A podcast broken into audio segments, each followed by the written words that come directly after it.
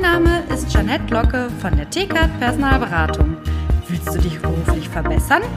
Besuche interne-jobs-zeitarbeit.de.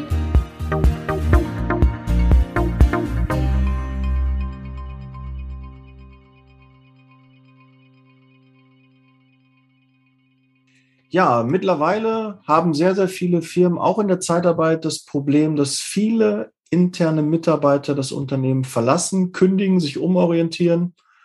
Woher die Gründe kommen, was da gerade passiert, dazu habe ich mir einen Experten heute in den Podcast geholt. Herzlich willkommen, Nils Brabant. Liebe Zeitarbeit, der Podcast mit Daniel Müller.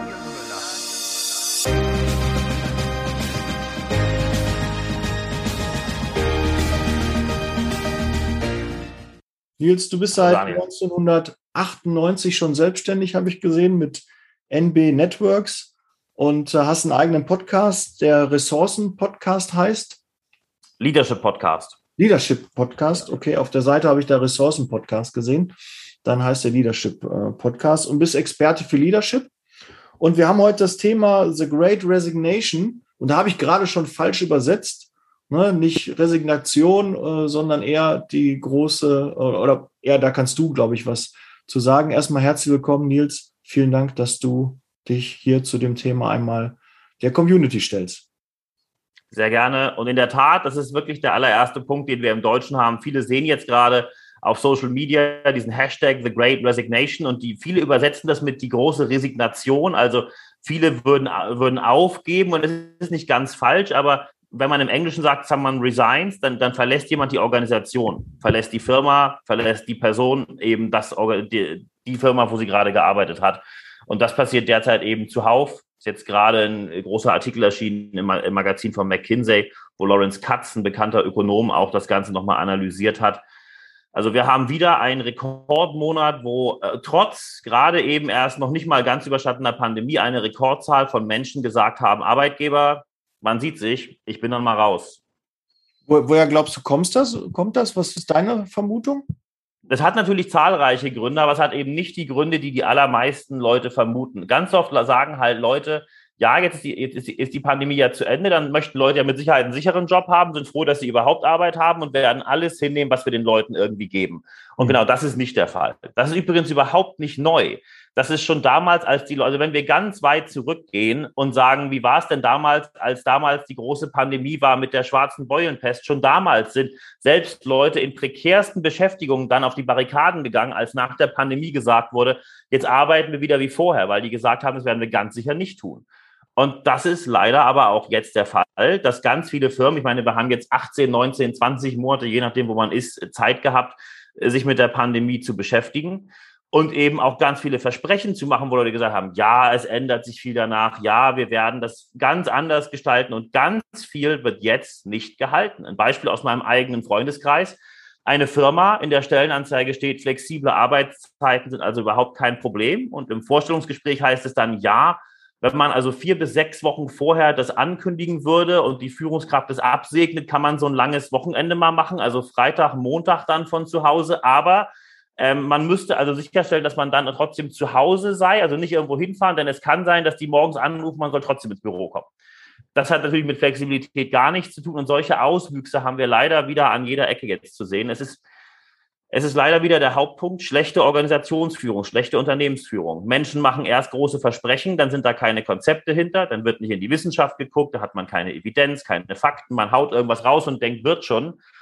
Und am Ende schwimmt man sich dann irgendwie wieder zurecht. Und leider sagen ganz viele jetzt, auch machen wir eigentlich vielleicht doch wieder wie vorher. Und da sagen ganz viele, das wird ganz sicher nicht passieren. Mhm. Meinst du, das hat dann auch viel mit, äh, mit den Heimarbeitsplätzen zu tun? Also jetzt mit, mit Homeoffice, ähm, dass das auch äh, nicht so bei den Unternehmen angekommen ist, was natürlich auch so ein bisschen in die Flexibilität äh, mit reinspielen würde, weil viele führen ja nach wie vor noch durch Anwesenheit ne, und tun sich da schwer, wenn die Mitarbeiter nicht in einem eigenen Büro sind, was soll ich da machen? Wie soll ich das kontrollieren? Ja, und das ist genau der Punkt. Also die, eine der Hauptfragen ist ja immer, wofür werden Leute bei Ihnen denn bezahlt? Welche Frage, wofür werden Leute bezahlt? Werden die bezahlt dafür, dass die Aufgaben erledigt werden? Werden die bezahlt dafür, dass sie so und so viele Stunden anwesend sind? Oder eine Mischform aus beidem? Und dann sagen alle Leute, alle werden hier, also die allermeisten sagen dann immer, ja, Leute werden natürlich bezahlt, die Aufgabe zu machen. Äh, in wie vielen Stunden ist mir eigentlich relativ egal. Wer heute noch sagt, ich tausche einfach Zeit gegen Anwesenheit, dann äh, muss man sich fragen, was das für ein Führungsansatz ist. Der ist nun völlig veraltet, gibt es aber leider immer noch. Und die Arbeit von zu Hause, viele denken halt immer noch, man muss Leute kontrollieren. Realistisch gesehen, gerade im deutschsprachigen Raum arbeiten Leute tendenziell sogar noch produktiver oder zumindest gleich produktiv und von der Menge her sogar noch ein bisschen mehr, wenn sie zu Hause sind, weil sie halt schlichtweg eben auch die Anfahrtswege nicht haben, mal nicht so länger bleiben Dinge nicht haben, die man in gewissen Regionen hat. In manchen Regionen fährt der Zug nach Hause nur einmal die Stunde. Da muss man sich eben überlegen, bleibe ich jetzt eine Stunde länger oder gehe ich doch pünktlich? Und dann gehen Leute tendenziell pünktlich. Dieses, dieses, dieser Hang, und wir haben das in Großbritannien ja auch, dass manche Leute sagen, wir sollen wieder ins Büro zurück. Bei manchen Leuten ist es ja die einzige Rechtfertigung für deren gesamte Existenz. In Großbritannien, das Mittelmanagement kontrolliert größtenteils die Leute darunter, ob die ihre Arbeit gut machen, ob sie da sind, ob das ausgeführt wird wenn wir von zu Hause aus arbeiten, kann man die Ebene fast wegkürzen. Klar sagen die bloß wieder ins Büro, weil ansonsten fragen sie gerade, was mache ich hier überhaupt? Die Frage mhm. hätten wir uns aber schon mal vor zehn Jahren stellen können, was die da überhaupt machen. Diese Kontrolliermentalität, diese Controlletti-Mentalität ist ja vor allen Dingen eine ganz klare Aussage, die einfach nur eins aussagt. Ich vertraue meinen Mitarbeitenden nicht. Ich bin mhm. der Ansicht, dass wenn die zu Hause arbeiten, nicht gearbeitet wird. Da gab es ein Interview im Guardian, das habe ich bei einem anderen äh, Podcast mal auch äh, mit erwähnt, da hat ein, eine bekannte Führungskraft aus der City of London gesagt, dass Leute am liebsten äh, Vollzeit bezahlt werden möchten und dann zu Hause nur Teilzeit arbeiten möchten. Das ist eine, also erstmal gibt es dafür überhaupt keine Belege, keine Evidenz, keine Studie belegt das. Es ist eine brachiale Anschuldigung jenseits der Unschuldsvermutung. Also wenn ich keine mhm. Belege habe für so eine Behauptung, kann ich da sowas nicht sagen. Aber solange wir Leute haben wie David Solomon, unter anderem der CEO von Goldman Sachs, der halt einfach sagt, Arbeit von zu Hause ist ein Irrweg, während aus derselben Branche andere wunderbare, flexible Konzepte gewinnen, völlig egal, ob es Barclays ist oder KPMG oder Deloitte, wie auch immer die heißen, City of London, gleiche Branche, gleiches Geschäftsfeld, die bieten vollständig flexible Konzepte an und haben damit einen gigantischen Erfolg und vor allen Dingen bekommen die eben auch deutlich mehr Talentzulauf wir haben halt leider wieder sehr viel Meinung und sehr wenig Substanz in der Führung. Und wenn Leute halt sagen, auf Basis von Bauchgefühl, auf Basis von ich meine, das muss so sein, treffe ich Entscheidungen, ist das nicht übermäßig weise, um es mal ganz vorsichtig auszudrücken. Ja, aber wo meinst du, kommt das? Sind, sind wir nicht ähm, äh, dass wir so, so weit das planen können oder ähm, haben wir nicht die, die Coaches, die uns zeigen, wie, wie ein Heimarbeitsplatz äh, funktionieren kann? Gibt es die Tools nicht oder äh, sind wir einfach zu, zu altbacken, dass wir einfach, dass die Führungsebene mittlerweile zu alt geworden ist und jetzt sagt, das ist eine Neuerung wie das Internet, das setzt sich nicht durch? Also äh, demografisch gesehen kann man natürlich schon in gewisser Art und Weise sagen, dass manche Menschen weniger offen für Veränderung, für Change sind das möchte ich aber hier nicht pauschalieren. Wir wollen ja hier nicht Altersgruppen an, an halt einer, einer willkürlichen Zahl verurteilen. Mhm. Es gibt auch die Tools, es gibt auch die Möglichkeiten, es gibt dazu auch professionelle Begleitung. Nur wenn Leute halt sagen, wir wollen da rein nicht investieren, dann mache ich mir das nächste Problem auf. Das kennst du ja selber, wenn Leute halt sagen, ich möchte eine professionelle Begleitung haben und dann aber sagen, wir suchen hier äh, Berater im Tagessatzbereich bis 500 Euro pro Tag, selbstständig bitte ohne Vertragsbindung. Natürlich bekomme ich dann nur Flachzangen, ja, weil das macht keiner. Es gibt eine Honorarempfehlung, an die halten sich Leute und an, an der kann man sich klar auch orientieren. Die ist öffentlich verfügbar. Also jeder kann genau sehen, wo das ungefähr preislich und in, investitionsseitig liegt. Nur viele sind eben auch einfach auf der Position, dass die sagen, ich habe mein Geschäft 20 Jahre lang auf Basis von Bauchgefühl geführt und dem vertraue ich eben auch weiter. Und man muss eben auch sagen, immer wenn dann gesagt wird, ja, die Mitarbeitenden sind nicht offen genug für Veränderung und für Change und die sollten jeden Change als Veränderung sehen. Die gleichen Führungskräfte sind die, die dann sagen, ja, junge Leute sind ja alle Anspruchsdenker, viel zu kompliziert, die möchten viel zu viel, wenn sie viel zu jung sind, viel zu viel Verantwortung ohne jegliche Erfahrung. Also die selber sind an der Beschwerde von ganz weit vorne, während man genau das anderen Leuten vorwirft. Und wenn ich halt selber eher auf der Beschwerdefront unterwegs bin, statt mal aktiv zu werden, um eine positive Veränderung einzuleiten, basierend auf übrigens frei verfügbarer wissenschaftlicher Evidenz, dann muss ich mich nicht wundern, wenn es talentseitig schwierig wird. Sollte heute eine arbeitgebende Organisation sagen, ich biete keinerlei flexible Arbeitsplätze an, dann wird es extrem schwierig, am Talentmarkt sich dort platzieren zu können als ein Arbeitgeber, bei dem man gerne arbeiten möchte. Und übrigens, immer wenn Leute sagen, alle wollen von zu Hause aus arbeiten, das stimmt auch wieder nicht. Da, auch da wieder gab es eine große Studie zu McKinsey. 54 Prozent, das war die meistgenannte Antwort, möchten ein Hybridmodell haben. Also manche Tage im Büro, manche Tage von zu Hause. Natürlich wird es Menschen geben, die von zu Hause aus dauerhaft arbeiten möchten, aufgrund der Lebenssituation, aufgrund, wo sie wohnen. Da wird es immer einen Grund für geben. Und man sollte sich halt fragen, warum möchte ich das Menschen denn nicht gewähren? Und wenn dann Menschen sagen sowas wie, habe ich auch nie gehabt. Oder zu Hause wird nicht gearbeitet. Also irgendwelche Pauschalverurteilungen, dann ist das einfach eine Disqualifikation der Führungskraft selbst, sowas in die Welt zu setzen ohne Belege. Die Menschen möchten ein Hybridmodell und dann kann man doch Lösungen finden, die für alle Seiten passend sind. Mir fällt jetzt gerade, wo du das so sagst, ne, weil es natürlich auch nicht in, vielleicht in allen Branchen immer umsetzbar ist. Aber wir sind natürlich, äh, wir sind hauptsächlich in der Pflege in der Zeitarbeit tätig und haben auch äh, viele Mitarbeiter im Handwerk. Und ja. da haben wir auch ein großes Problem, dass wir keine, keine Facharbeiter, keine Handwerker äh, bekommen, zum Beispiel Gaswasserinstallateure oder Elektriker. Und ja. da könnte ich mir auch vorstellen, selbst die könnten ja ein hybrides System haben, dass die zu Hause nur per Telefon quasi einen Störungsdienst machen, wo die per Telefon schon helfen bei den einfachen äh, Problemen und könnten das ja irgendwie auch vermarkten. Aber ich glaube, so der Handwerksbetrieb ähm, der sieht das, glaube ich, nicht so als seine Zukunft, äh, sondern immer schön rausfahren mit dem Auto, beim Kunden sein, analysieren und da muss man vielleicht auch mal neue Wege gehen. Fiel mir jetzt gerade so spontan ein, weil das äh, Umdenken muss stattfinden. Sonst, äh, ja, also wenn wir uns das mal angucken, das hängt natürlich auch mit dem Geschäftsmodell immer so ein bisschen zusammen. Klar, wenn ich jetzt irgendwo ein verstopftes Rohr habe, das kann ich nicht, das kann ich, das kann ich nicht, nicht mehr nach Hause nehmen. Übrigens, diese Leute fordern auch gar nicht dann von zu Hause aus sowas machen zu können, denn wie soll es gehen? Also keiner stellt solche unrealistischen Forderungen. Wenn wir aber jetzt sehen, mal so ein Beispiel, wir haben eine große eine sehr bekannte Handwerksfirma in London. Ich möchte jetzt keine Werbung machen, aber die bieten zentrale Dienste an und die haben halt bisher eine Disposition gehabt, die saß im Büro. Also wer wird wann wo eingesetzt, war bei denen ganz wichtig, weil man möchte eben insbesondere in London nicht, dass Leute von Heathrow nach Canary Wharf fahren, also von West nach Ost, um dann ganz in den Norden nach Camden zu fahren und ganz in den Süden nach Croydon. Dann haben die drei Viertel des Tages auf der Straße verbracht und konnten nichts fakturieren.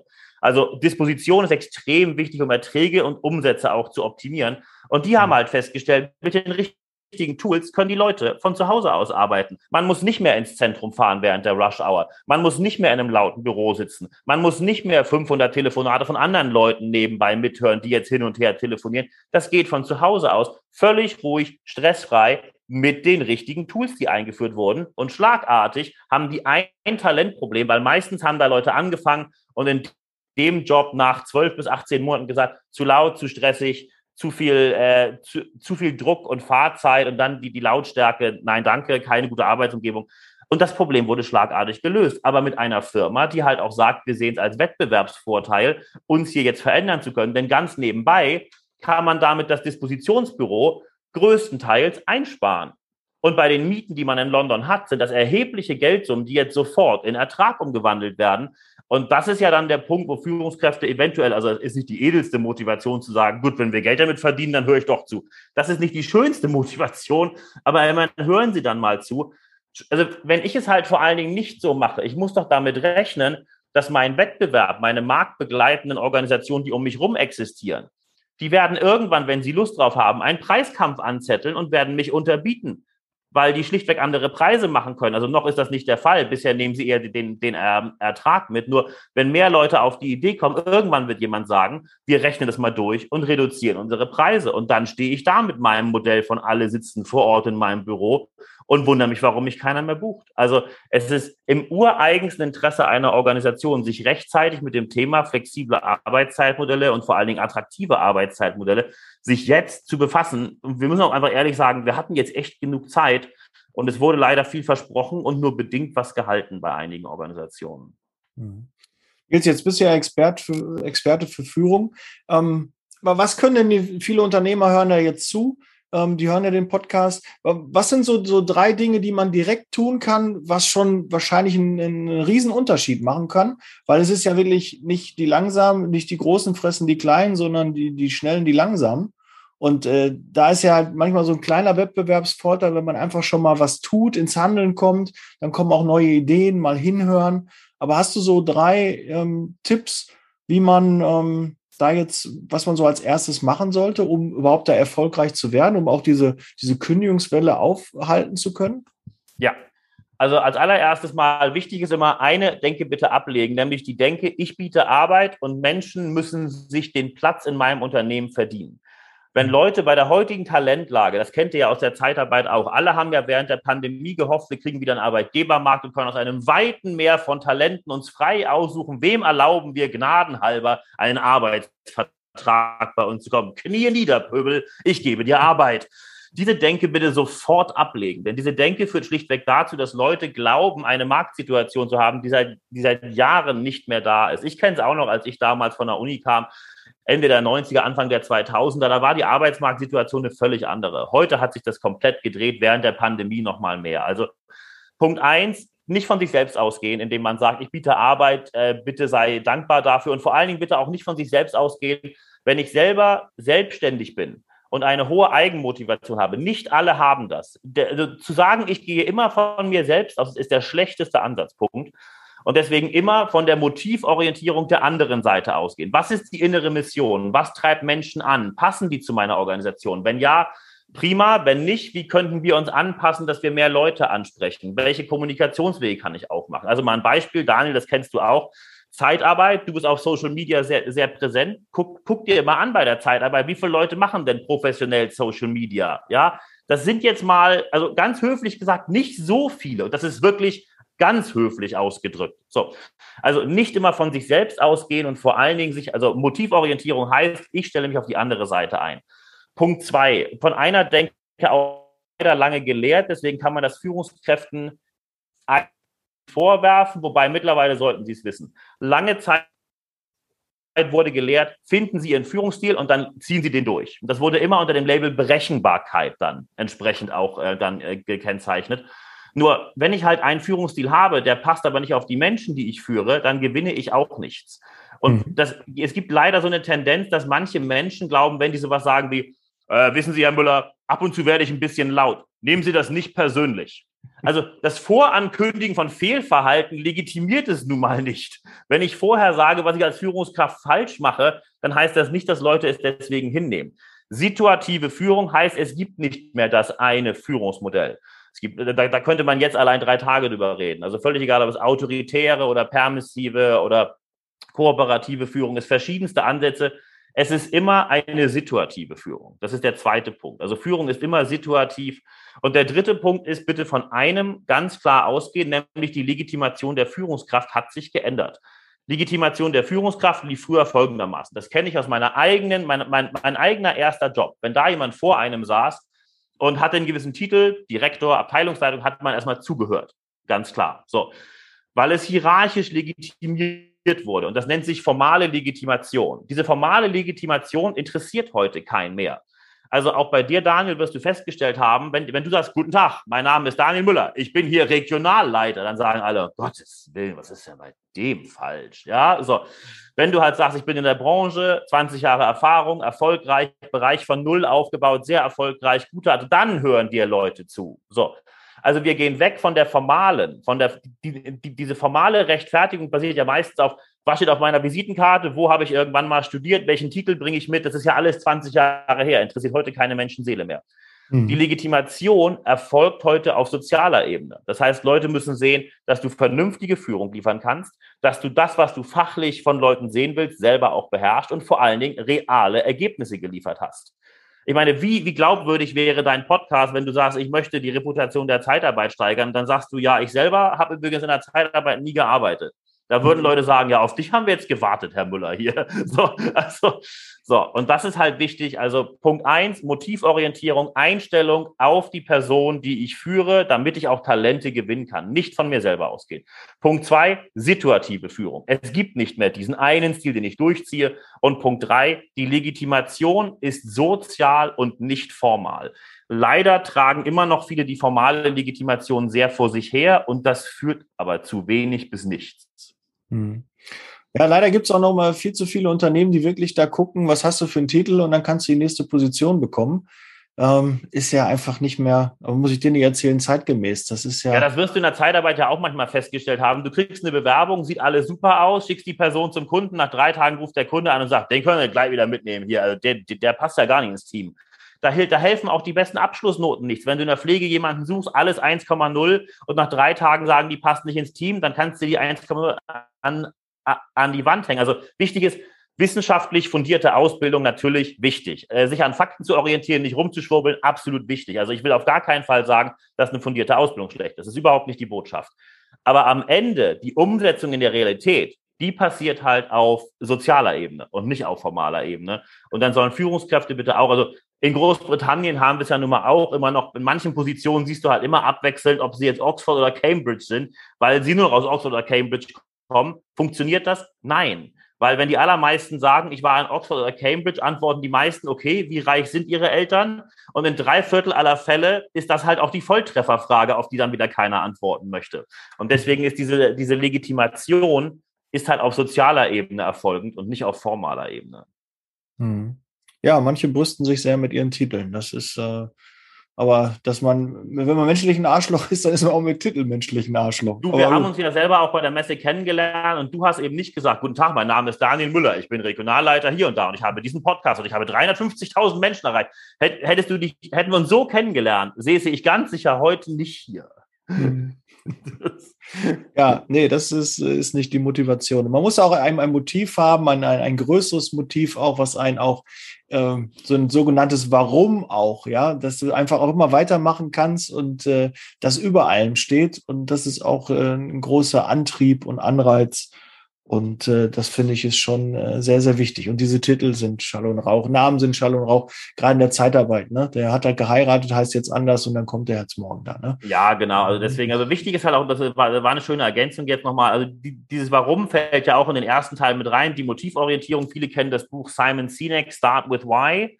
Mhm. Ähm, wichtig auch da nochmal, wir haben so einen Einzug und das ist was, was auch ganz viele Führungskräfte jetzt sehen müssen. Ich weiß, dass es anstrengend sein kann, wissenschaftliche Studien zu lesen. Äh, der einfachste Weg ist, man holt sich jemanden, der es professionell Training, Coaching liefert, dann wird es vereinfacht und man kann die Zeit abkürzen. Das kennst du ja auch selber aus eigener Erfahrung. Äh, wenn ich aber halt diese, diese populärwissenschaftlichen Bücher, das nennen die im Englischen Pop Science, äh, Bücher, die einen extrem komplexen Zusammenhang sehr vereinfacht darstellen, so sieben Schritte zu XY, damit ganz vorsichtig sein, weil die Leute neigen dazu, so ein Buch zu lesen, genau eins, ja, eins, nicht mehr, oder Zeit sparen, so eins, und dann das einfach so über Leuten auszukippen. So die sieben Schritte habe ich gelernt, das muss jetzt funktionieren. Also ich kann jedem nur empfehlen, ich bin ja selber auch auf ResearchGate vertreten, auf academia.edu findet man meine wissenschaftlichen Publikationen ja auch. Ähm, entweder muss man sich wirklich mal einlesen, um Substanz reinzubekommen, oder man muss sich eben professionell begleiten lassen. Du kennst es ja aus der Zeitarbeit auch. Die Regulatorik bei euch ist extrem komplex. Wenn jemand sagen würde, ich schreibe das Buch Fünf Schritte zum besseren Arbeitsvertrag in der Zeitarbeit, würdest du sagen, Kollege, es sind mehr als fünf Schritte. so, weil einfach die Regulatorik zig, hundert Gesetze hat. Es können gar nicht fünf Schritte sein. Und von daher, Substanz ist halt einfach wichtig. Leider verwechseln einige Führungskräfte immer noch Selbstbewusstsein mit Substanz. Und das ist auch nicht übermäßig zielführend. Also selbstbewusst zu sein ist nicht schlecht, aber Substanz ist eben unabdingbar wichtig und die finden wir eben in der Wissenschaft. Ja, ich sage mal, so ein gesundes Selbstbewusstsein, das, das hilft schon ähm, in ja. fast allen Bereichen sehr gut. Ja, Nils, ähm, kommen wir zum Ende. Vielen, vielen Dank ähm, für deine Expertise. Ähm, wenn jetzt die Hörer sagen und was sie bestimmt sagen werden, äh, Nils, ich möchte von dir gerne mehr erfahren. Ich brauche äh, Coaching im Bereich Führung. Ich brauche da Unterstützung. Bei uns muss was passieren. Ähm, wie kann man dich am besten erreichen? Wie, wie sollen die Hörer Kontakt mit dir aufnehmen? Ja, also die besten Wege sind natürlich über die entsprechenden Kanäle. Also einmal natürlich also nb.nb-networks.com, direkt eine E-Mail schreiben, das geht am einfachsten. Ich bin auf LinkedIn vertreten mit einem sehr umfassenden Profil, da jederzeit gerne kontaktieren. Auf Xing bin ich auch. Ähm, The Leadership Podcast, der Führungspodcast, wenn man auf Spotify, Apple Podcast, auf jeder Podcast-Plattform meinen Namen nur eingibt, Nils Brabant ist so selten, da findet man den Podcast direkt, auch da wird das jeweils nochmal erwähnt. Also ich bin auf allen Kanälen dort flächendeckend vertreten und freue mich hier über Kontakte und Vernetzung. Sehr schön. Da werden sich bestimmt einige melden. Vielen Dank. Und äh, ja, jetzt Leasing Baby, wir sind raus, bleib gesund und ich freue mich, dass du bis jetzt dran geblieben bist. Bis dann. Danke ebenso und vielen Dank für die Einladung. Ciao. Ja, Ciao, Nils. Der Podcast wird unterstützt von der TCAT Personalberatung, ihrem Spezialisten, wenn es um die Besetzung von internen Stellen in der Personaldienstleistung geht.